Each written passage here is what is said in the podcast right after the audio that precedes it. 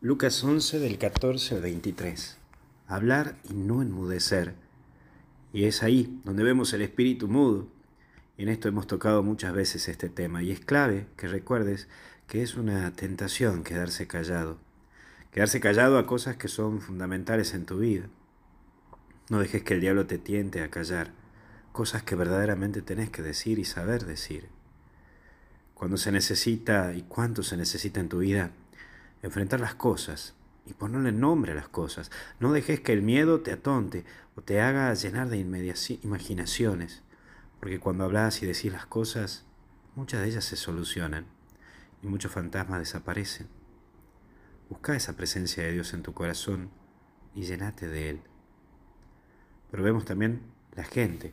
La gente siempre habla y creo que es aquí donde tenés que tener en claro tu persona y también tu misión. Hasta incluso la gente con sus comentarios te puede poner en una tormenta tremenda.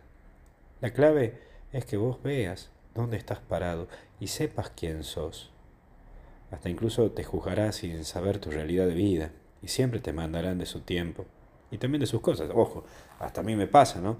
Qué sé yo, cuando ando millones de cosas, mil, y me ha dicho, padre, me ha dicho que me iba a llamar, uh, cierto, me he olvidado.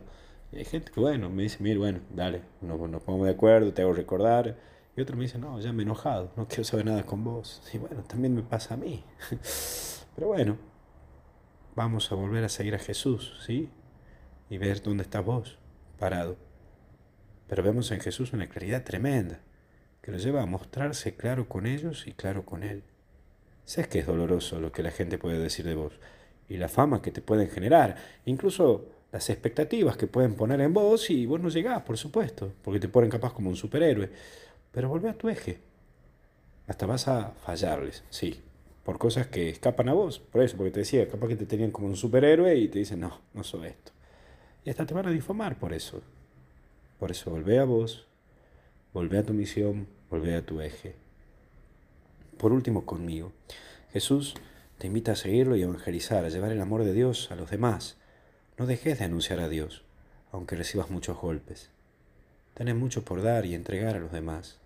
Cuida ese tesoro que Dios te dio en la vida y que es la vida, y sea un motivador en la vida de los demás. Que Dios te bendiga, te acompañe y te proteja en el nombre del Padre, del Hijo y del Espíritu Santo y con Jesús, hasta el cielo no paramos. Cuídate.